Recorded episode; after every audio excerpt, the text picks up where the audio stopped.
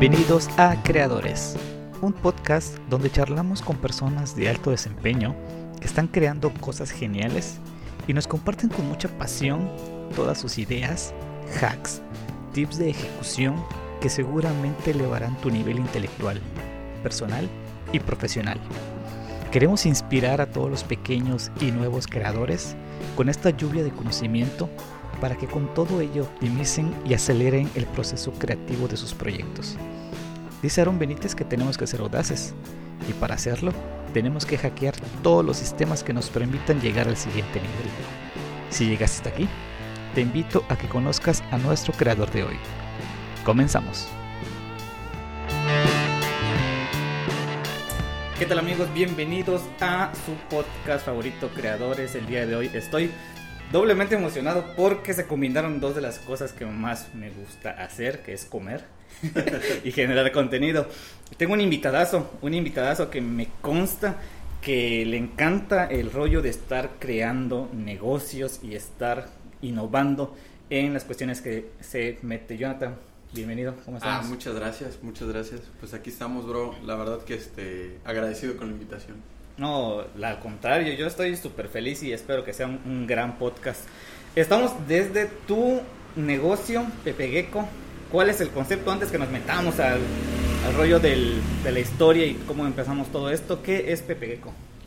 Ok, pues mira, Pepe Gecko empieza con, eh, con la idea de buscar una marca que imponga ahora sí que en los jóvenes, que sirva para que los jóvenes puedan este, tener una imagen, ¿no? Lejos de que solamente pues englobarnos o encasillarnos solamente a la comida, pues también la idea era pues ser una marca de ropa, diversificar, ¿no? Por eso de ahí sale el gecko, que quería que sea un, amiga, un animal que sea amigable con, con este con las personas, ¿no? Que se vea así como que es empatía. Entonces, este empezamos a trabajar en los diseños y pues de ahí nace lo que es PP. Genial. Bien, entonces, comúnmente hago el ejercicio de que el, la persona limitada sea el que se presente. Primero para que yo no la riegue tan feo. Y segundo porque a veces decimos cosas o hablamos de más o hablamos de menos. Entonces, realmente, ¿quién es? ¿Quién es Jonathan Martínez? Pues Jonathan Martínez, ahora sí que es una persona que le gusta el deporte, me apasiona muchísimo el deporte, que todo lo que es este el emprendimiento, pues ya desde hace unos años pues nos, nos dedicamos a esto y pues la verdad que sí buscamos trabajar en un, un emprendimiento que sea que cobije cada uno de los micronegocios que están dentro del estado, ¿no? Que podamos hacer un trabajo en conjunto todos los emprendedores yo creo que es parte de la clave y es lo que le llama mucho la atención a Jonathan Martínez. Me gusta mucho el cine, ahora sí que me apasiona lo que es este el cine y el arte, la pintura. Y pues básicamente es, ese, es, es Jonathan Martínez, tengo 30 años y pues aquí andamos. Estamos jovencitos todavía. Todavía jóvenes, jóvenes. Yo recuerdo que te conocí gracias a, Javier, Javier Estrada, saludos a Javier. Epa. Eh, porque me habló de ti como que, oye, es que yo tengo un amigo, Jonathan, que le está metiendo fuertísimo a la cuestión del emprendimiento. Nosotros apenas empezábamos con, con The Singular. y, y, recuerdo que cuando te conocí, yo dije, no, hombre, este cuate anda metido, pero va 10 pasos adelante. Porque creo que, no sé, fue en un Oxxo, en un café, que tenías una libretita y le estabas diciendo a Javi, no, y es que esto, y el siguiente paso es hacer esto y esto, y yo así como que no tengo la menor idea de lo que está diciendo este cuate. Eran conceptos totalmente nuevos que yo empezaba a escuchar que, que el plan de negocios y el modelo de negocios y el buscar capital y el recurso.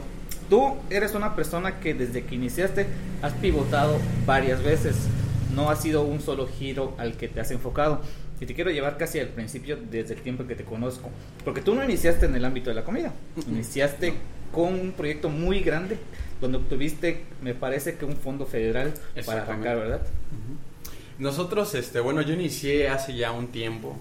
Este, creo que el primer emprendimiento que tuve, ahora sí que empecé lavando coches.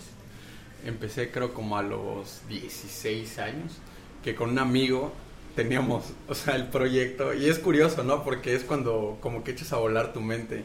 Y me acuerdo que decíamos, no, pues este, vamos a lavar coches y con eso ahorramos para comprar este, unos pollitos. y vamos a criar a los pollitos. los reproducimos y los vendemos y ¡boom! El negocio del éxito, ¿no? Entonces, pues, pues no se dio. Me acuerdo que íbamos a hacer hasta un local. Teníamos por ahí un terreno este, familiar. Y voy con mi mamá y le digo, no, pues vamos a hacer acá una piscina y la vamos a rentar. Y ahí me ves con una pala. Abriendo, un hueco, así, sin la menor idea. Me acuerdo que se acercó un albañil.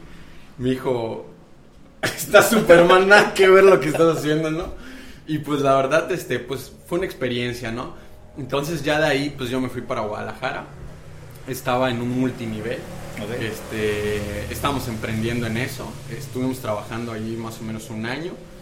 Y me invita un compañero a venirme para acá, para la ciudad, a invertir en lo que era un, este, una franquicia que se llama Greenwash para lavar vehículos. Entonces empezamos a trabajar en lo que era este, el lavado a domicilio. Cuando eso no era algo tan cotidiano aquí en el estado, ahorita veo que hay un poquito más, ¿no?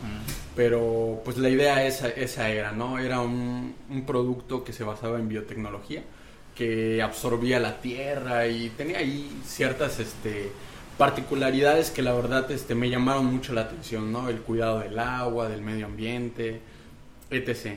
Entonces ahí fue donde este, yo creo que fue el, primer este, emprendimiento tal vez así ya un poco más formal. Y pues ahí recibimos un apoyo este, del gobierno federal para este, expandir un poquito más el negocio. Entonces este, ya mi compañero continuó con el negocio y yo ahí ya me dividí y me metí ya al tema de lo que es este, la comida. Ya hay una parte súper interesante que acabas de mencionar con los de los apoyos del gobierno federal. Tenemos esa mala concepción, y yo la verdad a veces hasta me enojo cuando platicamos sobre estos temas, de que ciertamente sí hay apoyos del gobierno, sí hay programas del gobierno, pero tampoco es una olla donde tú puedes llegar y meter la mano y listo, ¿no? Entonces hay que saber, bueno, hay que informarse, hay que estudiar, hay que aprender para tener acceso a ellos. Y obviamente sabemos que hay candaditos, sabemos que hay trabas por todos lados, pero existe a veces el extremismo de que gente está esperando simplemente un apoyo para poder, arrancar, arrancar un negocio. Y me pasaba y me daba coraje, porque hubo una época aquí, y ojalá regrese porque no tuve nada en contra, contra de eso, que hubieron muchos eventitos de emprendedores, llámese los Startup Weekend y cosas así, pero sentí que terminó convirtiéndose en una moda como que ya no realmente se buscaba hacer un proyecto para que tú puedas eh, empezar a generar algo o establecerse con un negocio real, sino que era la moda de decir que, ah, estoy emprendiendo, soy mi propio jefe, mi libertad financiera, y entonces abarataban los conceptos, los términos, y se fue diluyendo mucho, mucho esto. Entonces, me tocó escuchar a muchas personas que decían, es que quiero hacer un negocio de, no sé, X cosa, pero estoy esperando un apoyo del gobierno para arrancarlo. Yo decía, realmente si estás esperanzado que el gobierno te va a regalar 100 mil pesos, es que no crees en la idea. Es que simplemente estás lanzando una idea a lo loco y no estás dispuesto. Hay, hay una parte, un concepto que yo, que a mí me gusta mucho, que es el TAT, que es tiempo, atención y dinero. Si tú no le inviertes ni tiempo, ni atención, ni tu dinero, realmente que no es que no estás confiando en tu idea, no, no tienes eh, esa credibilidad en ti mismo de que esto puede funcionar si tú te enfocas a ello, ¿no? Entonces, más o menos, ¿qué perspectiva tienes de, ese ecosistema que se formó en, un, en, un, pasado y que ahorita como que se ha, se ha, diluido bastante, pero realmente creo que los emprendedores de verdad sí se quedaron ahí? Sí, mira, fíjate que esa, esa fue una, una época muy buena, o sea, fue una época muy noble este, y fue como un baby boom, ¿no? Del emprendimiento. Era así como que boom, todos querían poner negocio. Estaban dos convocatorias muy fuertes. La verdad, este, una era un apoyo de 50 mil pesos, otra de 400 mil pesos, cuando es entonces.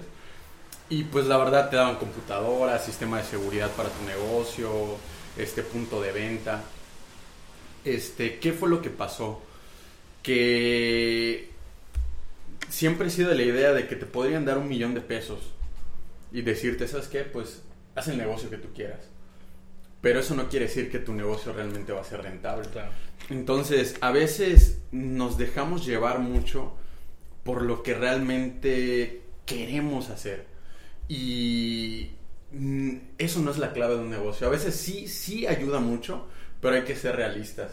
Este, es muy importante que te guste lo que hagas, que, que, te apasione, pero a veces eso se tiene que ir amoldando y modificando un poquito al mercado en el que te encuentras. ¿Por qué? Porque, ¿qué pasó? Que muchos decían, no, pues yo quiero vender pan. Porque a mí me gusta el pan y yo quiero vender pan y mi abuelo sabe hacer pan y pues pongo una panadería. Pero ¿qué pasa? Que realmente hay 100 mil panaderías en el estado y pues no tienes tal vez la capacidad para competir o introducirte en el mercado de una forma innovadora o diferente, ¿no? Entonces, ¿qué pasó? Que muchos negocios, pues me voy a lo tradicional, ¿no? La pizzería, me voy a un lavadero, me voy a una panadería, me voy a poner a vender galletas y todos realmente eran negocios reciclados de ideas este en conjunto, ¿no? De que este ya vi que el de aquí al lado está vendiendo ropa, yo también voy a vender ropa. Y pues como está el apoyo, bajo el apoyo y con eso ya salgo, ¿no? Entonces, ¿qué fue lo que pasó? Que la gente realmente empezó a poner negocios, negocios, negocios, negocios por todos lados, pero eso no significó que estos negocios sean rentables, porque una cosa es que te guste y otra cosa es que realmente lo quieras llevar al, al otro nivel, ¿no? Entonces, ¿qué es lo más fácil decir? Pues yo agarro y digo, ¿sabes qué? Pongo mi negocio y tengo mi trabajo. Esa fue una mentalidad que yo creo que le partió el corazón a todos los negocios. A mí me tocó ver muchos este, trabajadores del gobierno del estado, del, municipio, del Palacio Federal, que ponían taquerías así súper de lujo al lado de mi negocio, cuando eso yo ya había iniciado y le ponían las mejores mesas y habían hasta mesas de buffet y todo así. Y dejaban a los trabajadores y se iban. Y para ellos eso era, pues soy emprendedor. ¿Por qué? Porque pues ya puse mi negocio y ya, pero realmente no le inyectaban un concepto diferente, algo innovador. ¿Qué pasaba? Que a los 3, 4 meses pues se daban cuenta que no es negocio, ¿no? Entonces, ahorita, como dices, muchos de esos negocios pues se fueron a la quiebra, no pudieron subsistir porque realmente como era una opción muy fácil, muy a la mano, era como que, pues lo agarro. Claro. No tengo nada que perder. Es un dinero que me están regalando, o sea, no, no pasa nada si gano o pierdo. Entonces, eso yo creo que fue una de las... Fue un error que cometió el gobierno, dar el dinero tan fácil y no dar un seguimiento a los negocios, ¿no? Entonces, el seguimiento era mínimo.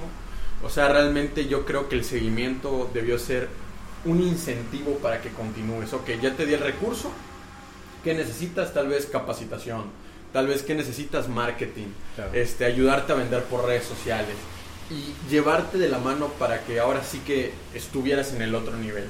Sin embargo, este, creo que fue como que ya te di los 50 mil, mátate solo.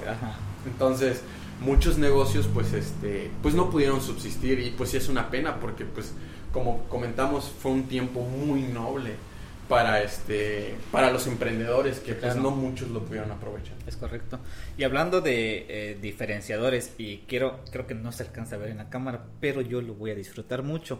Esta pizza que tenemos aquí y que ahorita vamos a empezar a, comer tiene un concepto bien bien interesante. Si lo puedes explicar porque creo que esto, estas son las cosas que, que, te dan ganas no solo de probar, de comer y de mantenerte, sino que dices, ah, caray, sí hay gente que está haciendo cosas diferentes, ¿no? ¿Cuál es el concepto de esta pizza que tienes acá? Mira, fíjate que este cada pizza que hemos que hemos cada especialidad que ha salido del, negocio sí hemos pensado un poquito tanto como en la economía como en diversificar lo que es el producto, ¿no? Entonces, esta pizza tiene cuatro estaciones. Tiene una estación de pastor, una estación hawaiana, una estación de boneless y, este, y una estación de salchicha para asar con carne hamburguesa. Entonces la temática es que pues pudieras degustar un poquito de diferentes, este, ahora sí que conceptos de pizza, este, para que al final tal vez tú digas, bueno, pues me gustó más la de boneless, pues posteriormente pido esta, o me gustó más la de pastor, o me gustó más la sencilla, ¿no? Entonces, ya tienes tal vez un poquito más el, el, panorama de poder degustar diferentes este, sabores de la pizza y no se, el precio no se eleva tanto, ¿no? Entonces realmente hemos tratado de que en nuestras pizzas ofrecer este, una calidad a un precio que pues sea justo para las personas, ¿no? Porque realmente somos conscientes que la situación para todos pues es, es complicada y a veces no nos abrimos, ¿no? A probar cosas diferentes. Y ese es un poquito el tema aquí en el mercado este campechano, ¿no? Que a veces este prefiero pues ya lo tradicional o me voy a lo express o al económico, ¿no? Ya creo que nos, sí, sí, sabemos por dónde vamos. Entonces, para que podamos este, incentivar a las personas pues a degustar de, algo diferente, pues sí tratamos de diversificar en, en este aspecto. ¿no? Maravilloso. Sí, ahorita me gustaría, bueno, más adelante que platiquemos bien sobre los conceptos que tienes de, pizza, pero antes de que pasemos esa parte, acabas de mencionar algo bien interesante y es eh, conocer nuestro entorno y conocer nuestro mercado y dónde estamos. Y, como experiencia personal, a nosotros nos pasó en T-Singular que nosotros iniciamos como una empresa que quería hacer eh, desarrollo de software. Después nos dimos cuenta de que aquí en Campeche nadie te paga por software. Realmente hay tres o cuatro empresas que ya están bien establecidas y que prácticamente tienen todo, pero pues por negocios que se que se han realizado. Y una empresa joven de desarrollar aplicaciones y de desarrollar sistemas es muy, muy complicado que se establezca acá. Entonces, cuando nos dimos cuenta de eso, dijimos, no, no, no va a funcionar, ¿no? Entonces, fue que, vamos a cambiar de concepto. Y fue donde encontramos esa necesidad de que los estudiantes de ingeniería realmente aquí en, la ciudad tenían una o dos opciones cuando mucho para conseguir sus, sus, sus, componentes para hacer sus proyectos. Y fue donde le dije, oye Javi, pues ¿por qué no hacemos esta parte, no? Un lugar donde tú puedas ir, conseguir tus componentes y que te enseñen a utilizarlos. Y fue donde nació el concepto de T-Singular cometimos muchísimos errores y creo que uno de esos errores fue los, que nos llevó ahorita en tiempos de pandemia porque eh, no como nos pasó muchísimos estábamos bien este no dormíamos nuestros laureles porque sí íbamos ahí trabajando pero ya teníamos la camita y ya nos sentíamos bien ya sabíamos cuándo era época fuerte cuándo era época baja dónde era con todo en qué momento aflojarle y después de un poquito más de dos años, eh, nunca creo que nadie pensó que iba a venir un bicho que iba a tener parado todo el mundo. Pero cuando todos se van a las casas, nosotros también vamos a carajo porque dijimos, ah, caray, ¿y ahora qué onda? Ya no hay alumnos, ya no hay estudiantes y, y ese era nuestro principal mercado. Porque no te vas a imaginar que sabes que clases hay todo el año, sabes cuándo son vacaciones. Y así como a nosotros, a muchísimos eh, negocios, nos afectó realmente de lleno. ¿Por qué? Porque realmente el mercado principal es el humano, la persona, ¿no? El que esa persona te consuma algo. ¿Tú qué casos más o menos conoces en que se vieron afectados de esta manera? Y realmente si conoces a alguien que supo salir de esta, ¿cómo, cómo fue esa formulita de gente que conoces que logró salir de esta? Pues mira, fíjate que este, para nosotros, para el sector de, de alimentos, fue un tema muy particular, ¿no?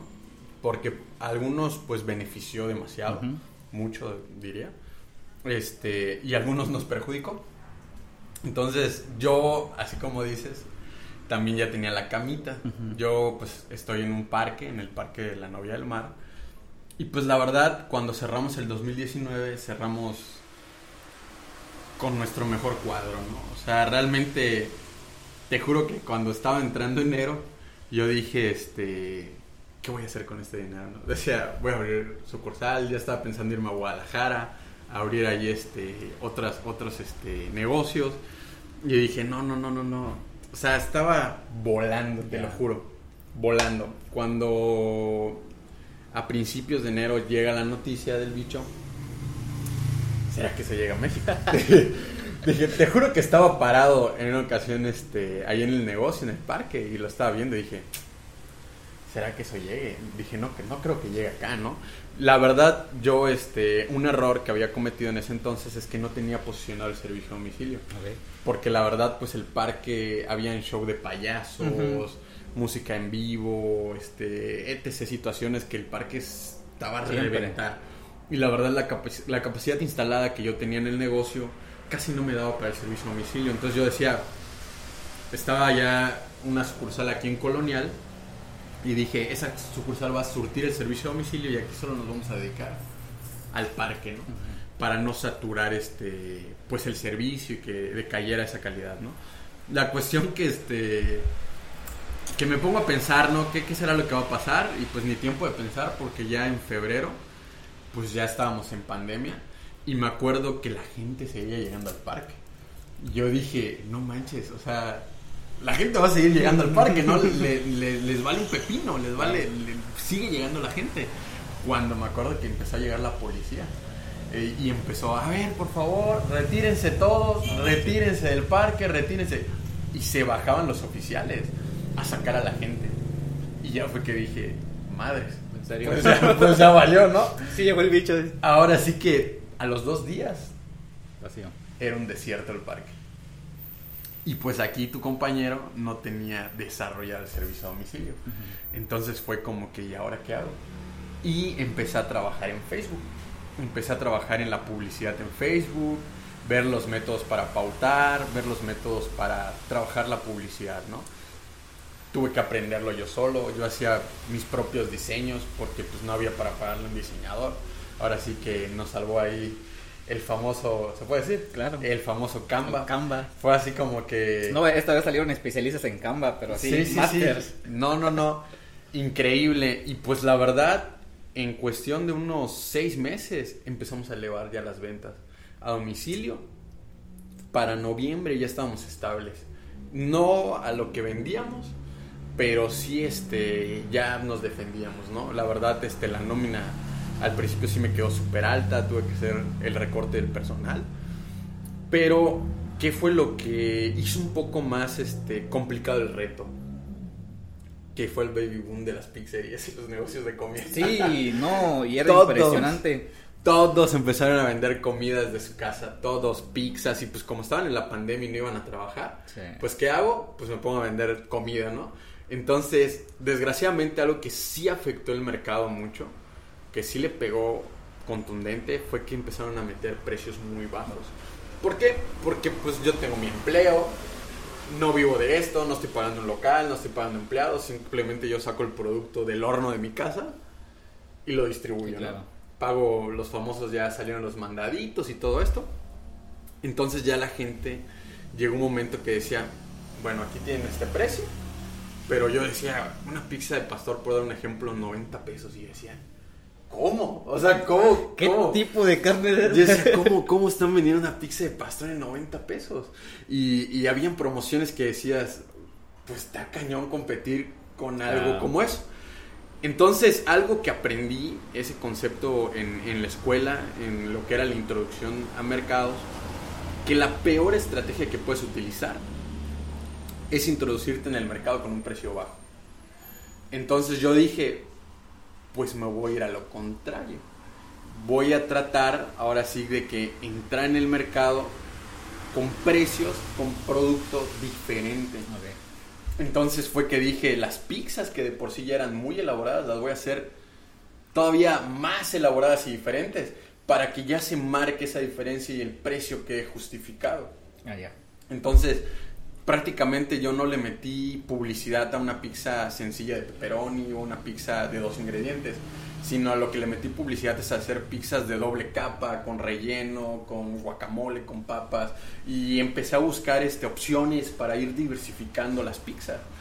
Y fue ahí donde este, encontramos el mercado, nos ayudó mucho una, una red social de, una, de un este, que hacen publicidad y nos hizo un, un pequeño corto de, de una de nuestras pizzas y me acuerdo que la página pasó de tenía como 6000 seguidores a, a 9 o sea nada más con esa con esa publicidad y yo me acuerdo que hasta le hablé a la persona muchas gracias O sea, porque la verdad sí fue Hoy algo voy a comer carne, gracias. Sí, sí, sí, sí, yo así como que wow. Y desde ahí empezó a, a fortalecerse el servicio a domicilio y todo.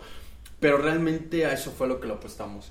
No, no tanto en abaratar más los precios, porque consideraba que eso realmente afecta la economía de las personas, ¿no? ¿Por qué? Porque es una competencia insana. Yo entiendo que pues todos necesitamos vivir de algo, pero también es importante analizar el mercado al que estás entrando. Ok, mira, pues estos venden este, este producto a este precio y todo, y tratar de ir estandarizando. Eso sería un consejo que yo le daría a un emprendedor o alguien que este ese producto que vaya a vender. No agarrar y decir, porque, y lo he escuchado curiosamente muchas veces, ¿no? Ah, pues si él vende el té a 15, yo lo vendo a 12.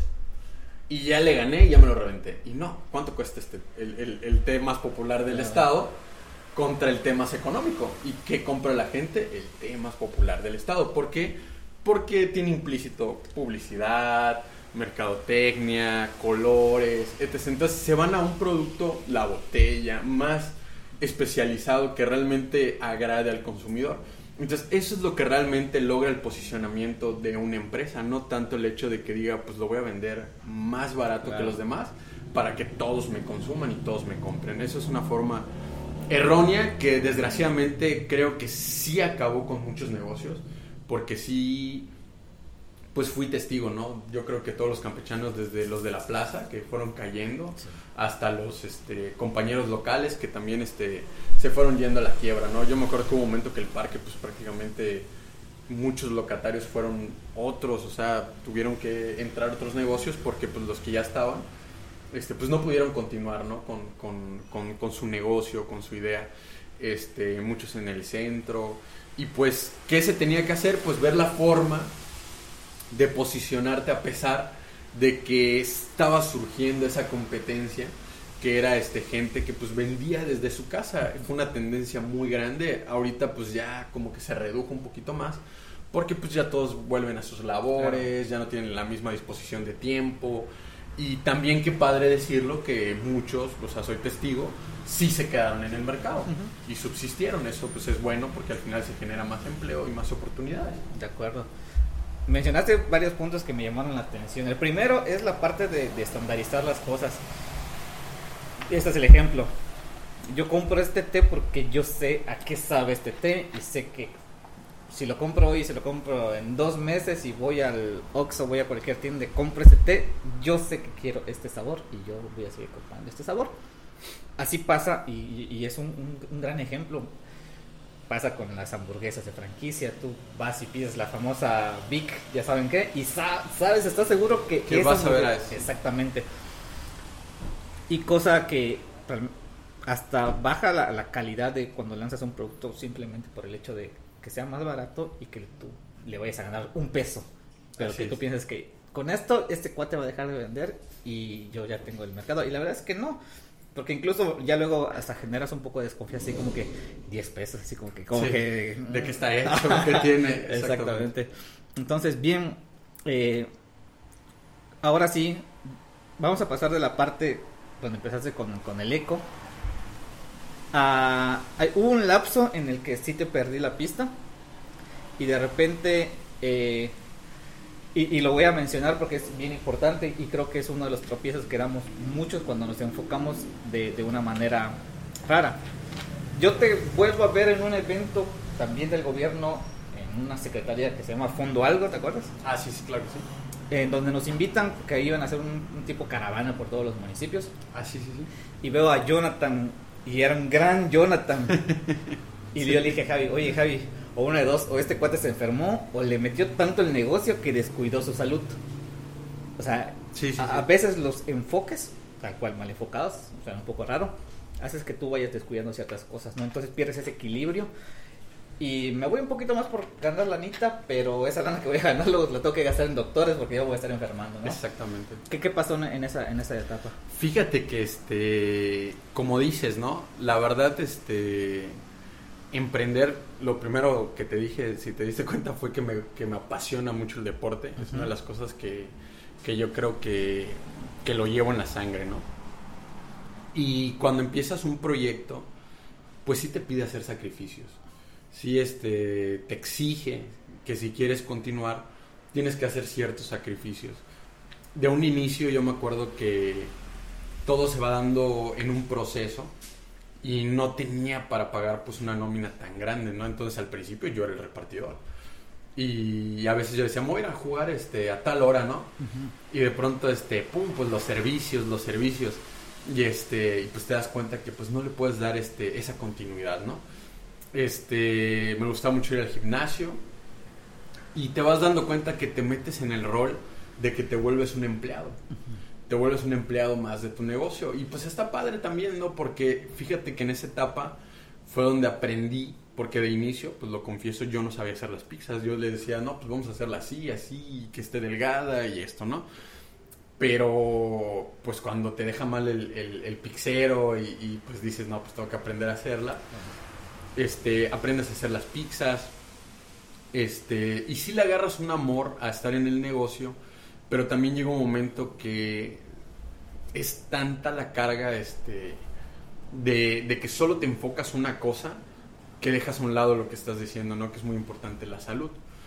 Entonces hubo un momento, me acuerdo, no me acuerdo, creo que hasta fue una de esas pláticas que estaba dando, que estaba subiendo unas escaleras y empecé a sentir así. Y yo dije, oye, eso está mal. Porque yo me acuerdo que algo que, sin ofender a nadie, siempre me incomodaba era cuando una persona que tenía así mucho sobrepeso y estaba lo de ti, estaba la respiración. Y la respiración la sentías casi que la tenías encima. Y para mí cuando, cuando empecé a sentir eso, dije, no mames, me convertí en lo que más sabía.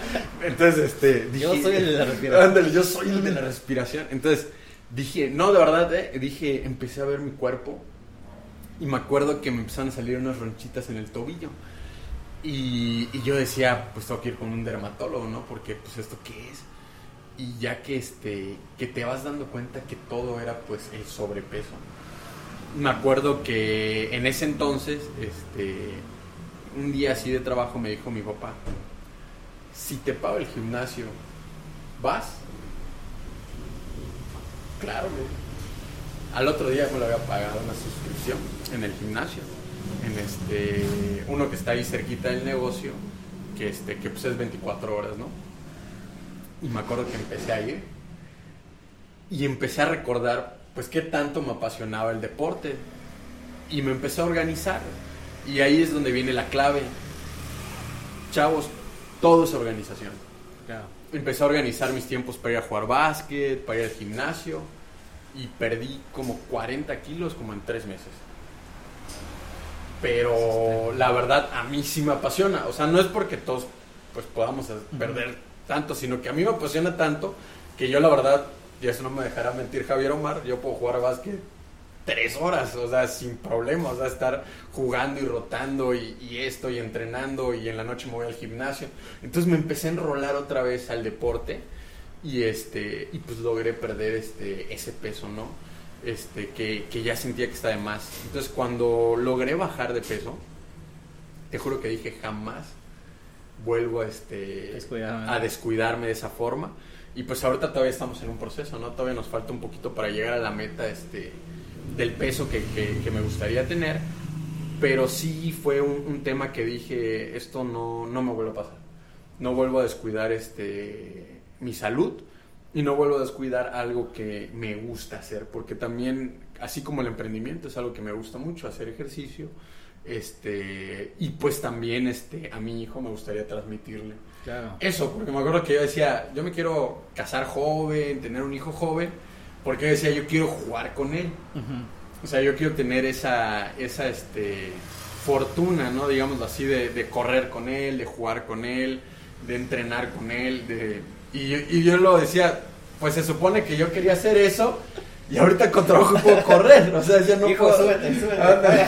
Sí, y, y, es real, ¿eh? Yo te juro que me lo subí acá y eso era, era, era como que el juego, ¿no? Así, eh, eh, porque realmente este, parece mentira, pero no te dan ánimos de hacer nada. Cuando tienes sobrepeso, no te dan ganas de hacer nada, de nada, de nada, de nada. O sea, lo que quieres hacer es estar acostado, ver películas, y es como cuando, no me acuerdo cómo se llama ese síndrome, que cuando ves algo mal, tiendes a, que vaya empeorando.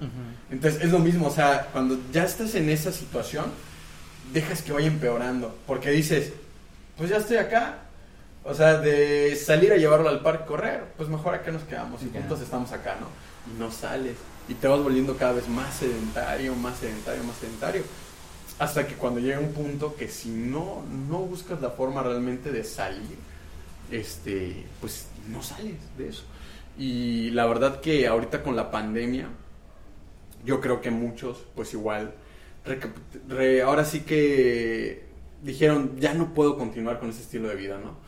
Y eso está padre también. A mí la verdad me da mucho gusto cuando pasas 7 de la mañana, hay infinidad de gente ya caminando en malecón, ves a la gente en los gimnasios, ves a la gente comiendo más saludable. Eh, me he topado con muchas personas que conocía que pues estaban llenitos y ahorita ya los ves y pues están más delgados y todo. Y es porque realmente para eso igual sirvió mucho la pandemia, para valorar nuestro cuerpo, valorar lo que tenemos y saber que las cosas pueden dar un giro de 360 grados en cualquier momento. De acuerdo. Cuando ya nos metemos a este ambiente del ecosistema de emprendedores, se te van empezando a abrir un poquito de, puertas y que, que tienen con el objetivo compartir un poquito lo que sabemos, ¿no? ¿Te tocó alguna parte de esas de dar charlas, dar conferencias, te invitaron a, a cientos de, eventos. ¿Cuál, ¿Cuál fue tu experiencia en todo, en todo ese ambiente? Pues fíjate que para mí fue este una de mis mejores etapas. Porque pues trabajé mucho con chavos que estaban estudiando administración de empresas, que estaban estudiando alguna carrera vinculada a lo que es el emprendimiento. Y a mí me tocó que cuando yo estudié mi carrera, como que, al menos para mi perspectiva, no, no hablo general, pero no hubo como que mucho... Sí, igual a mí. La realidad, ¿no? De las cosas. Entonces, cuando a mí me dan la oportunidad, dije, güey, hay que hablarles de cómo está la situación, ¿no? Y cómo es esto. Me tocó igual dar clases este, en una escuela de proyectos. Y yo me acuerdo o sea, me voy a ir un poquito al pasado, que en mi proyecto escolar nos, este, nos tronaron porque nosotros hicimos una empresa que era una empresa de mariscos que iba a vender este pues un restaurante y le pusimos Coco Fish y no le pareció a los maestros me están escuchando el nombre y yo me acuerdo que me hice en la cabeza como que... ¿Por qué? ¿Por qué? Y decía, ¿por qué tiene que ver un coco? O sea, con un pescado. Y yo me acuerdo que, te voy a ser franco, nosotros decidimos Coco Fish porque sonaba chingón. Y vimos el logo, porque trabajamos en conjunto con los de diseño, y lo vimos súper chingón. Entonces, este, dijimos, wow, o sea, este, está, está, va a pegar. Va a pegar. Entonces cuando te dicen ellos es que el nombre no tiene nada que ver con la empresa. Porque ustedes pues no solo venden pescado, sino venden mariscos y venden camarones y venden esto y que no sé qué. Como que no va de acorde, no, no es acorde, ¿no? Y ahí fue como que un choque de que a veces afecta mucho en la escuela que el maestro, el profesor, no sea open mind con las ideas del alumno, sino que quiera realmente juzgar de a su perspectiva lo que está bien y lo que está mal. Porque acá, por ejemplo, esto se llama Pepe Gecko y no, no hay una pizza. ¿Me entiendes? Apple no te vende manzanas, güey. Apple, Applebee's, exactamente. Y, y eso, fue nuestro, eso fue nuestro argumento, el que acabas de decir Applebee's, yo me acuerdo que un amigo del equipo fue el primer argumento que tiró. Dijo Applebee's, pues no dice, pues somos un bar de alitas y bebidas, o sea, o sea Applebee's, pues eh, Apple, una empresa internacional, o sea, realmente que no tiene nada que ver con el producto que vende, el nombre, pero era el posicionamiento del, del, nombre como tal, de la marca.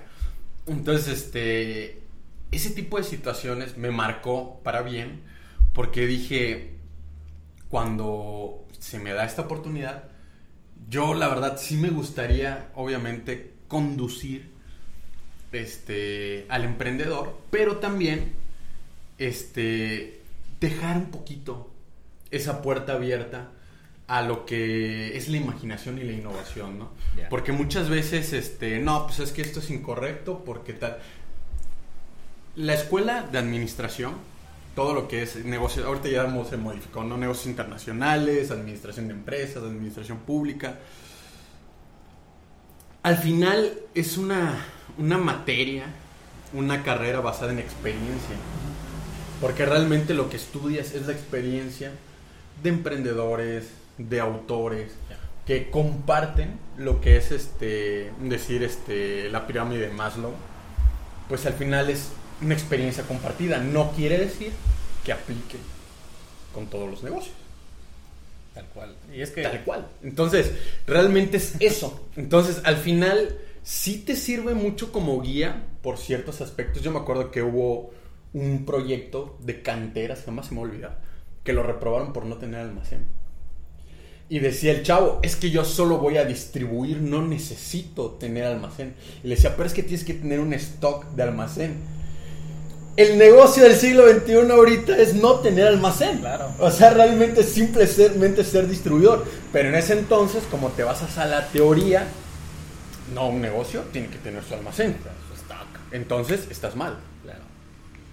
Entonces, un negocio puede diversificarse de muchas maneras y yo quería compartirle eso, ya sea en mis conferencias o en su caso, en su defecto, en las clases, a los alumnos. Y llevarlo en la mano cuando es entonces que todavía, ahora sí que nos arropaba la nobleza de- del gobierno en ciertos programas, vincularlo a los programas de apoyo para que este, sea un poquito más rápido el- el- el- la, la puesta en marcha ¿no? de lo que es un negocio. Sin embargo, este espero, o sea, que a los pocos con los que hablé, muchos me preguntaban, hasta me decían, oye, este, ¿me puedes pasar tu número? Y yo les decía, adelante. Espero que alguno... Me ha tocado un caso nada más de uno que, que me agregó a Facebook y que vi que puso su negocio y todo, y me dio mucho- muchísimo gusto.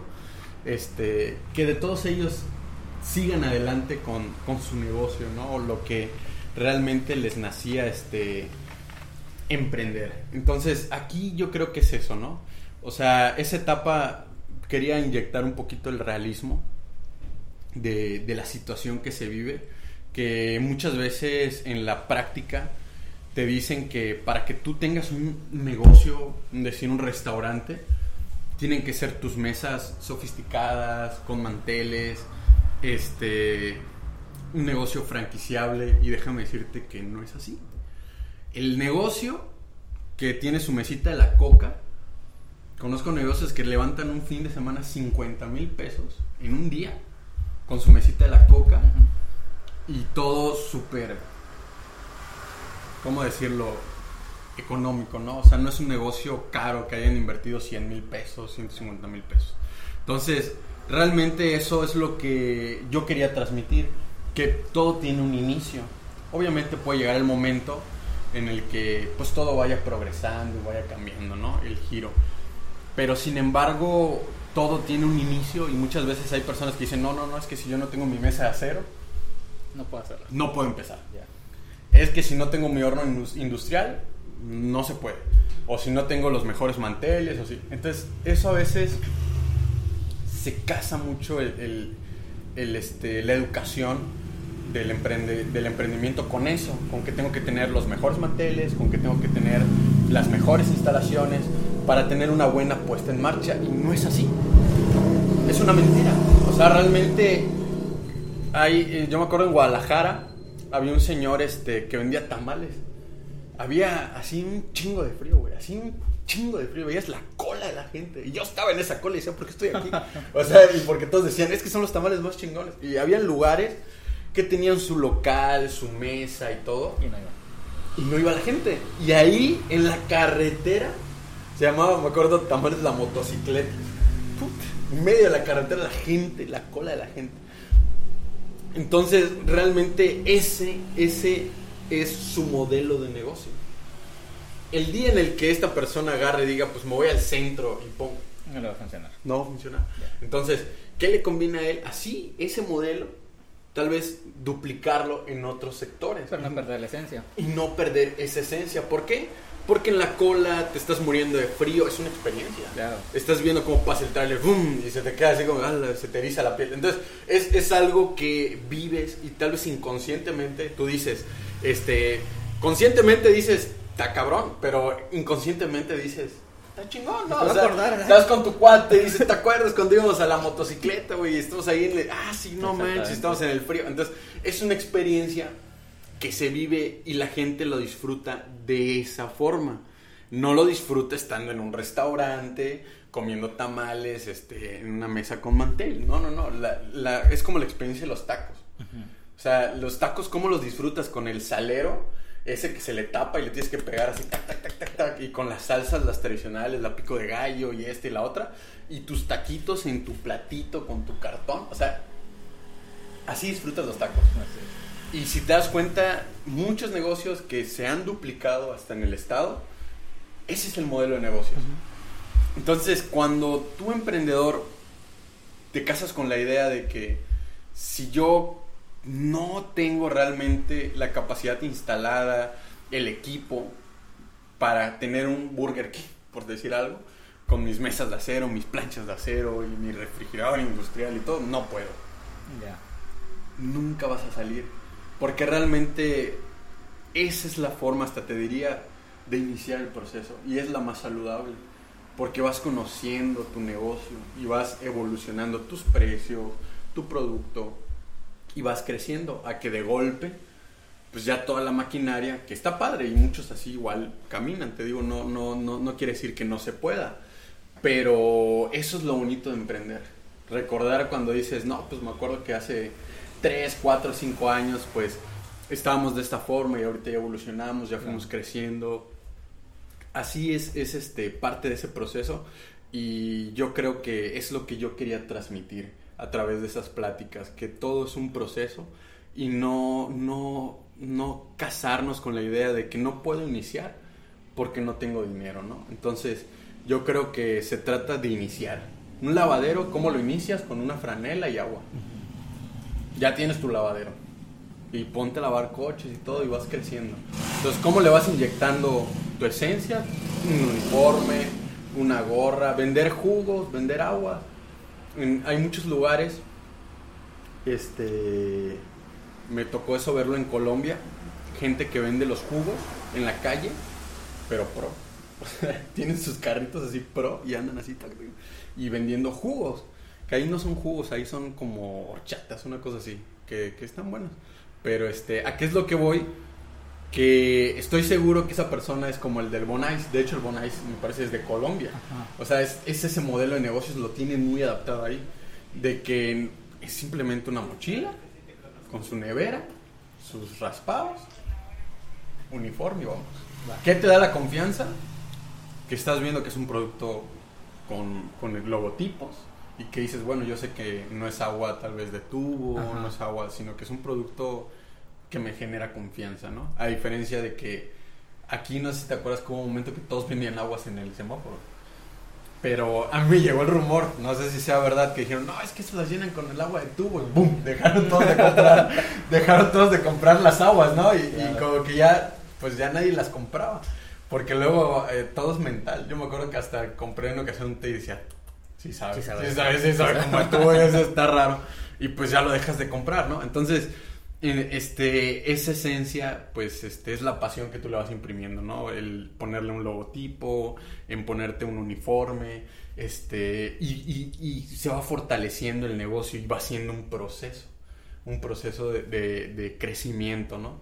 Entonces, no necesariamente, pues, tienes que ser la michoacana. O sea, hay otros modelos de negocio. El de la lupita, por ejemplo, a mí se me hace un negocio rentable, que todas las personas se mueven en los carritos, van vendiendo en el centro, van vendiendo, generas empleo y es una forma pues diferente de vender, ¿no? O sea, hay múltiples formas de hacerlo.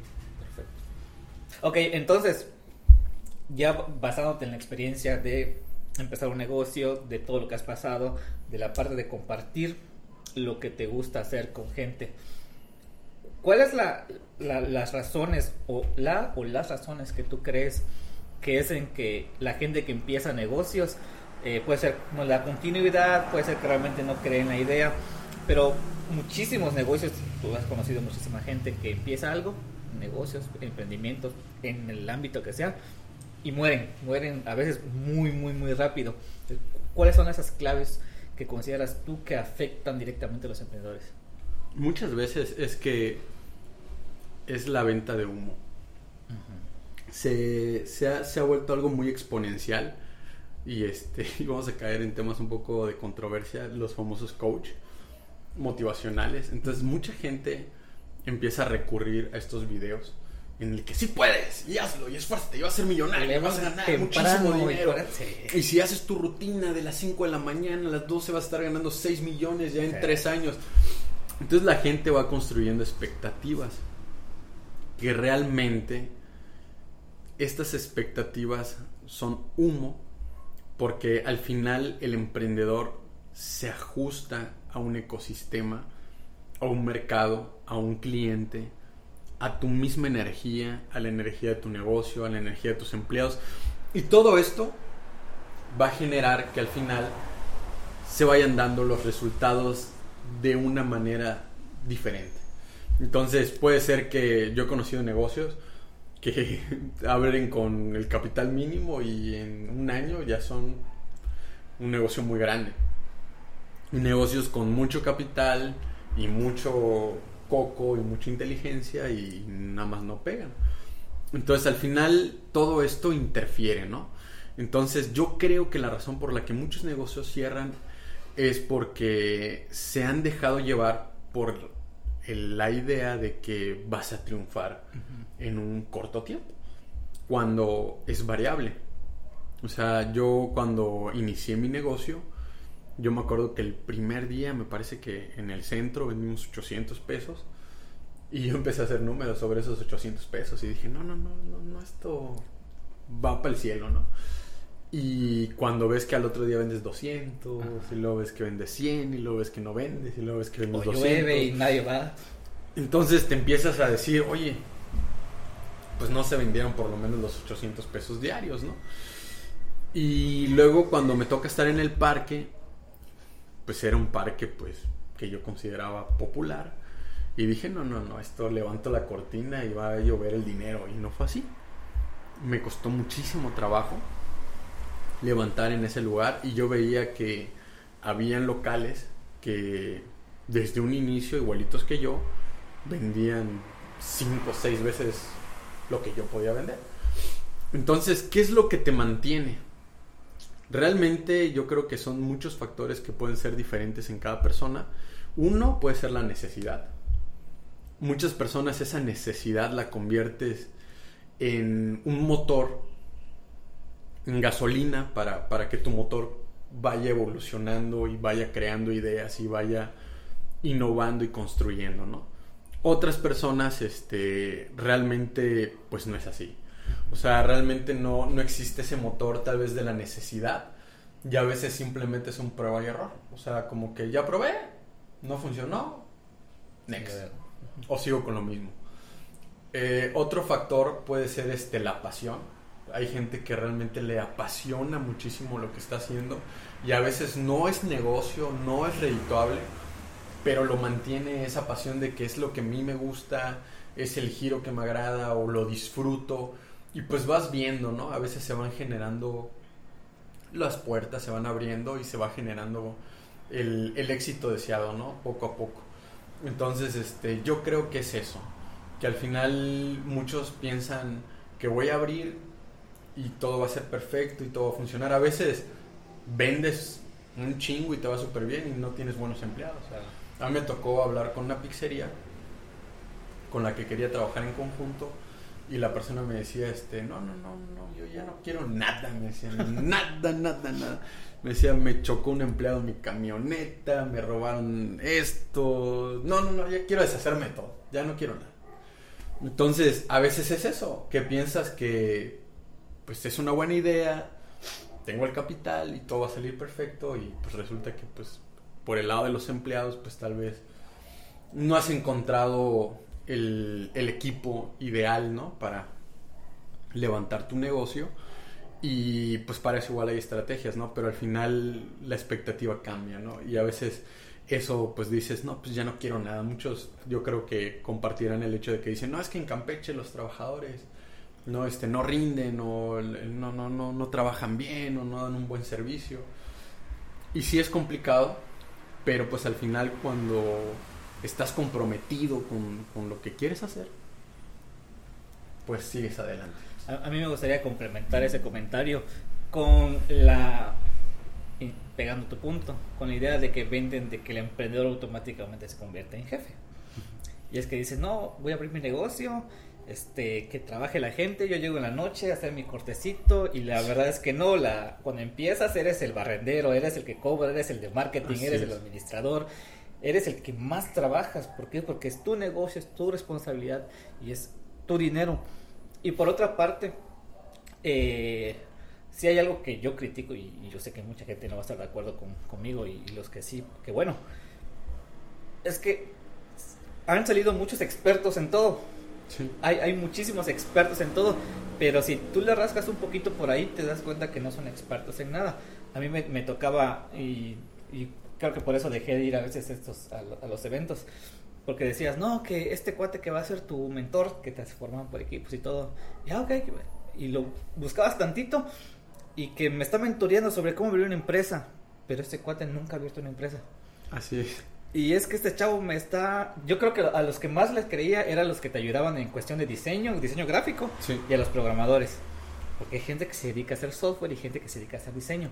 Pero viene alguien a decirte que de un modelo de negocio, que lo que sea, pero nunca realmente han estado real, al frente de una empresa, nunca han emprendido un negocio. Dices, no, como este cuate me viene a hablar de esto, ¿no? Es como que yo que nunca he jugado a básquetbol venga y te diga, ¿sabes qué, Jonathan? Tú tienes que tirarla así. Es que no, es, es, es, mentira y es el humo que tú también me mencionas. Entonces, esa parte de tener mucho cuidado con realmente consejos pueden venir de 20 mil personas, pero uno tiene que aprender a filtrar realmente qué es lo, la persona que te hace bien con lo que te está enseñando. Al final, fíjate, yo cerraría en, en ese aspecto del tema del humo y todo de que tiene que quedar claro que al final emprender es, es un trabajo. Y es un trabajo que sí tiene sus beneficios, pero es un trabajo que le tienes que dedicar más tiempo, más esfuerzo, más dinero, más talento, más mente, a diferencia tal vez de tener un trabajo convencional. Y es a veces lo que los famosos, ahorita que son tendencia, vendedores de humo, quieren darte a entender que no es así. Como lo que pasa en los multiniveles, ¿no? Que te dicen, no, no, no, no, no, es que tú eres un empleado. Aquí tú vas a ser el jefe, porque vas a seguir este modelo de negocios y, y pues vas a ser el jefe y ya no te vas a tener que esforzar. Y algo que yo creo que, que debe quedar claro es que en la vida todo lo que vale la pena lleva de la mano el esfuerzo. Sí, claro.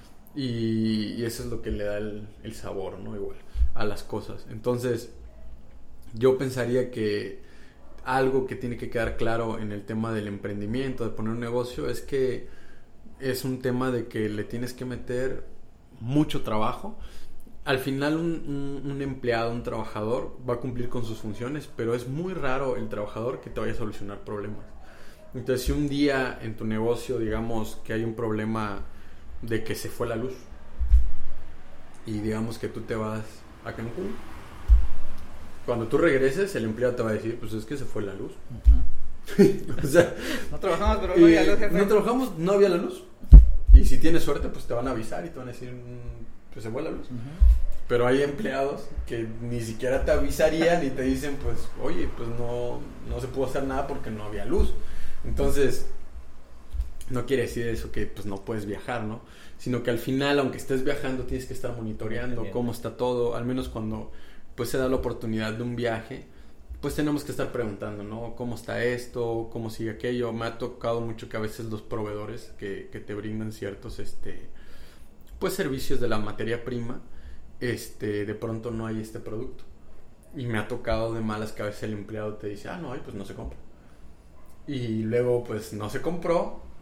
Y pues a la hora del fuerte, pues no hay ese producto. Entonces el empleado no dice, pues hay que conseguir ese producto en otro lado porque pues se tiene que vender. ¿Quién es el que va a pensar eso? Tú. Tú eres el que al final va a decir, ah, pues no hay ahorita este producto, pues tengo que ver dónde lo consigo. Entonces a mí en temporadas decembrinas, que explota mucho la venta este, pues de la pizza y de muchos productos, este, se agotan las cajas. Ah, ya. Y en una ocasión me tocó así, que en un inventario, este, pues no, no no hay. ¿Qué se puede hacer? Y la verdad, pues a mí en ese momento, pues se me fue la onda de checarlo y a la hora de la hora ya no había cajas. Y yo, ¿cómo va a ser que no hay cajas? Y pues a esa hora ya estaba cerrado. Entonces, pues es que pues no hay. No había. Y pues, obviamente, tú como dueño, como preocupado que tienes que hacer, pues tienes que buscar otro lado o tienes que ver si en Mérida o en otro lado tienes que conseguir las cajas, aunque te tengas que ir porque tienes que vender, porque es una semana fuerte. Pero a veces ese tipo de cuestiones, este, la persona, o sea, en el proceso tal vez de crecimiento de un negocio, el trabajador no lo va a ver. Y a veces esas cosas como que sí, pues digamos, este, desmotivan, ¿no? Porque piensas que todo va a caminar solo y todo va a ser ahora sí que mecánico y pues no es así. No es así. La verdad, un, emprendimiento, un negocio, lo que sea, sí requiere de tu atención. Pues al final es, se utilizaba mucho, ¿no? Es tu bebé. Y le tienes que enseñar a caminar y pues en su momento él va a ser autosustentable. Pero en su momento, o sea, todo tiene un proceso y a veces todos quieren saltarse ese momento y solo recibir el dinero. Exactamente. Y pues desgraciadamente, para bien, yo diría que es para bien, ¿no es así? Sí, claro, porque es un aprendizaje así al final de todo, ¿no?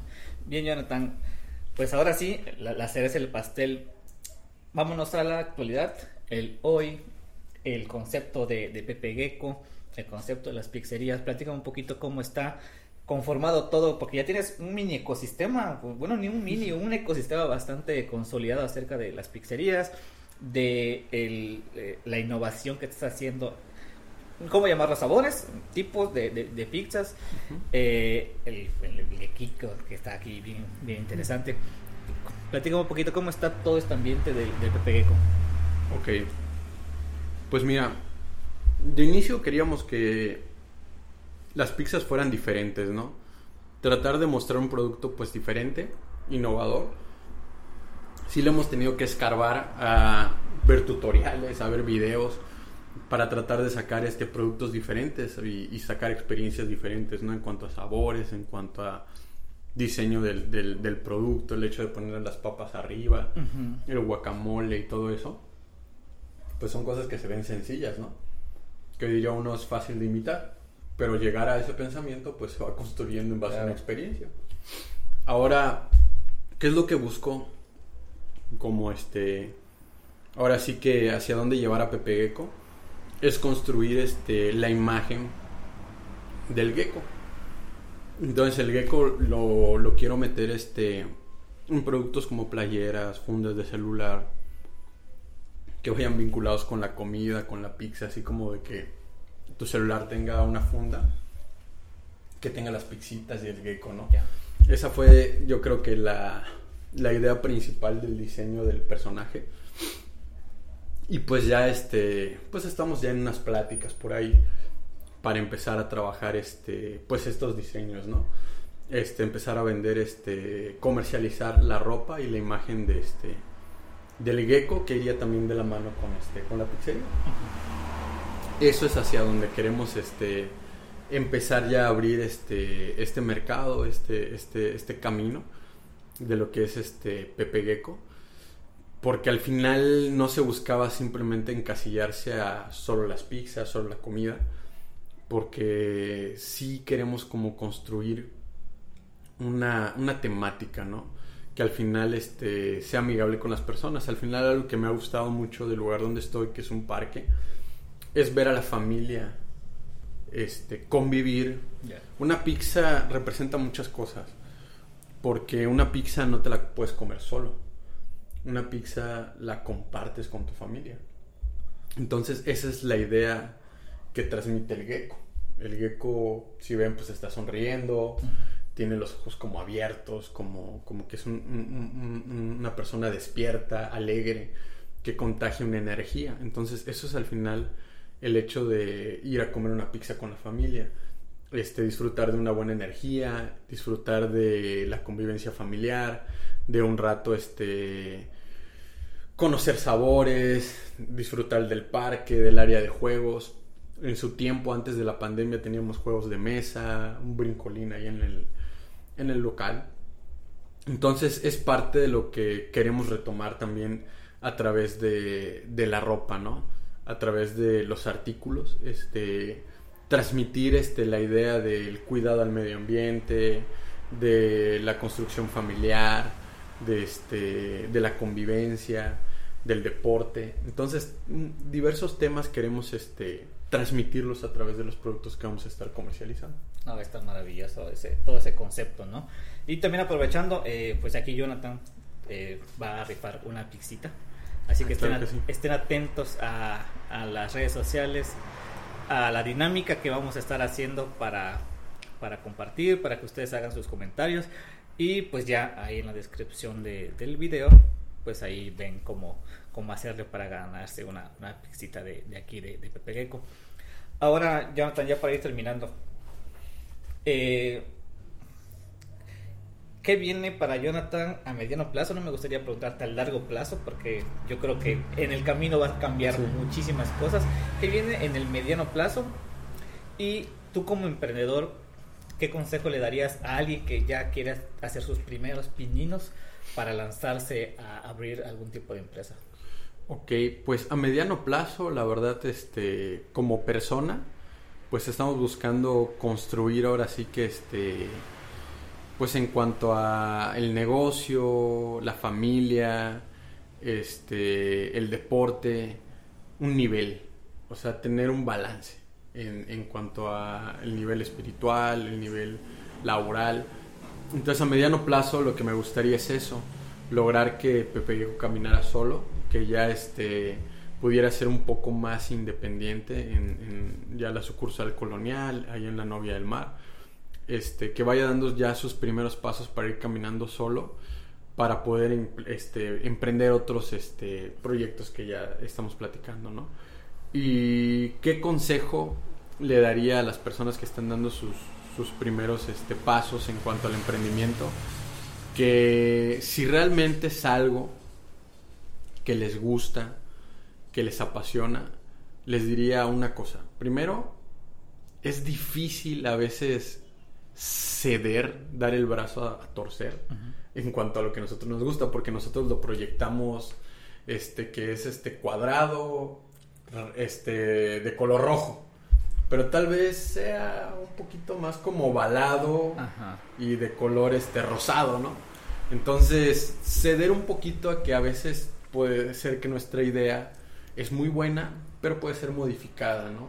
Este, a la tendencia o al mercado que, que nos rodea. McDonald's no empezó precisamente con las hamburguesas. O sea, no fue su premicia, premicia. Entonces, este, todo fue un complemento que se fue dando porque era lo que la gente quería. Claro. Entonces, al final, yo, por ejemplo, les doy un ejemplo. Yo la pizza la quería, este, que fuera así delgada, como que la más italiana, quemadita. Y a la gente no le gustaba. A la gente le gusta más la pizza ostentosa, la pizza más gruesa. Entonces, este, pues va cediendo a eso, ¿no? Esa, es una, ¿no? Y otra es que no abandonen este, lo que realmente les apasiona. Este, todo va de la mano. Si están emprendiendo un negocio, no dejen a un lado la familia, a un lado los amigos. No al contrario, todo puede ir trabajando en una sinergia. Este, y si tu negocio realmente pues es lo que más te apasiona, lo que más te gusta, tú simplemente a través de tu familia, a través de las personas que te rodean, le vas a inyectar esa gasolina para que el motor siga caminando. Pero si tú te encierras a que no, pues es que yo soy el emprendedor y, y, no tengo tiempo y no quiero hacer esto y como platicábamos al principio hace rato, ¿no? Dejo el deporte, dejo mi familia y me dedico a mi negocio, mi negocio, mi negocio va a llegar el momento que te satures y dejes de disfrutar tu emprendimiento. Claro. Entonces, qué mejor que todo tenga un balance de que puedas estar con tu familia, de que puedas practicar deporte, de que lleves tu negocio.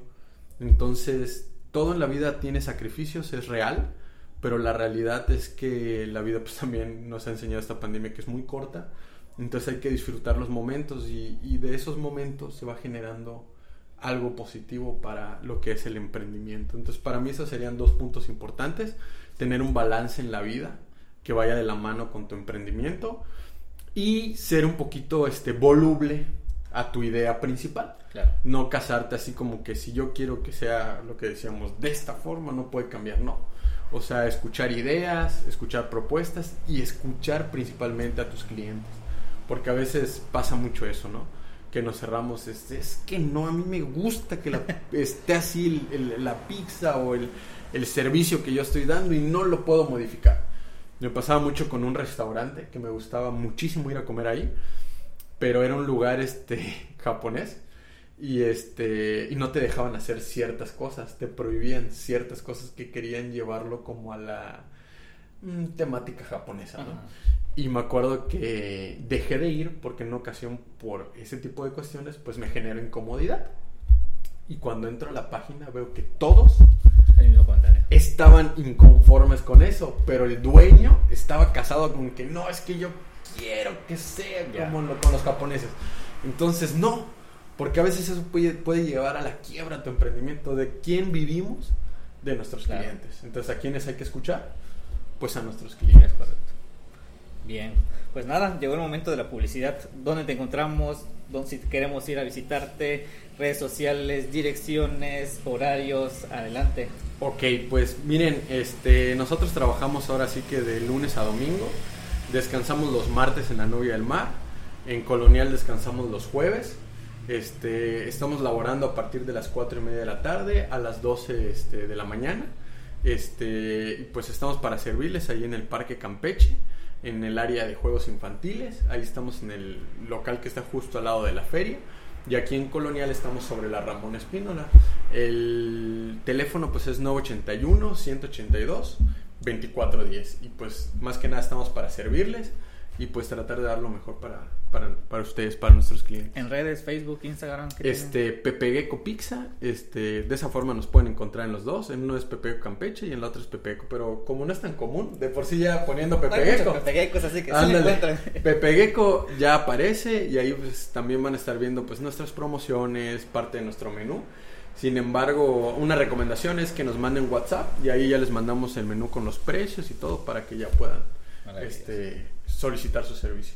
Ok, y pues la rifa, ¿no va a haber una pixita? Claro que sí. Este, pues no sé qué te parece, es la siguiente pregunta, es lecciones que ha dejado el emprendimiento en tu vida. Entonces, este, yo creo que sería como que el comentario con más likes este. Pues ese sería el que se ganaría la pizza. No sé de qué fecha, qué fecha te la daría por ahí. Pues eh, del día que se publique el video, el video completo, el post completo en, mi fanpage. Dejamos tres días, tres días. Ahí comenten, eh, ya sea si ustedes tienen un negocio, si ya quieren tomar alguno de los consejos que dio Jonathan, alguna lección de emprendimiento, escríbanlo ahí en los comentarios y pues ahí Invitan a su gente que le dé like, like, like. No metan bots, por favor. Puro orgánico. Y el que tenga más likes, pues ahí se comunica conmigo. Y yo me comunico con Jonathan de volada para que... Solicite su pix. Perfecto. Exactamente. Pues Jonathan, de verdad, qué, qué buena plática. No, la verdad que sí. Encantado, la verdad que ojalá y prontamente podamos estar de nuevo por aquí. Sí, yo creo que vamos a hacer cositas más interesantes. Eh, otra eh, tipo de gente que estuve aquí compartido con sí, nosotros. Sí, estaría padrísimo. Y colaborar, crecer, que es lo interesante y lo importante aquí, ¿no? Apoyarnos mutuamente, hacer Así Es. Así es, el trabajo en equipo yo creo que es la clave y, y yo creo que es, es parte importante de este ecosistema que tenemos aquí en el estado ir generando ese trabajo en equipo entre los emprendedores. muchísimas gracias. Sale hermanito.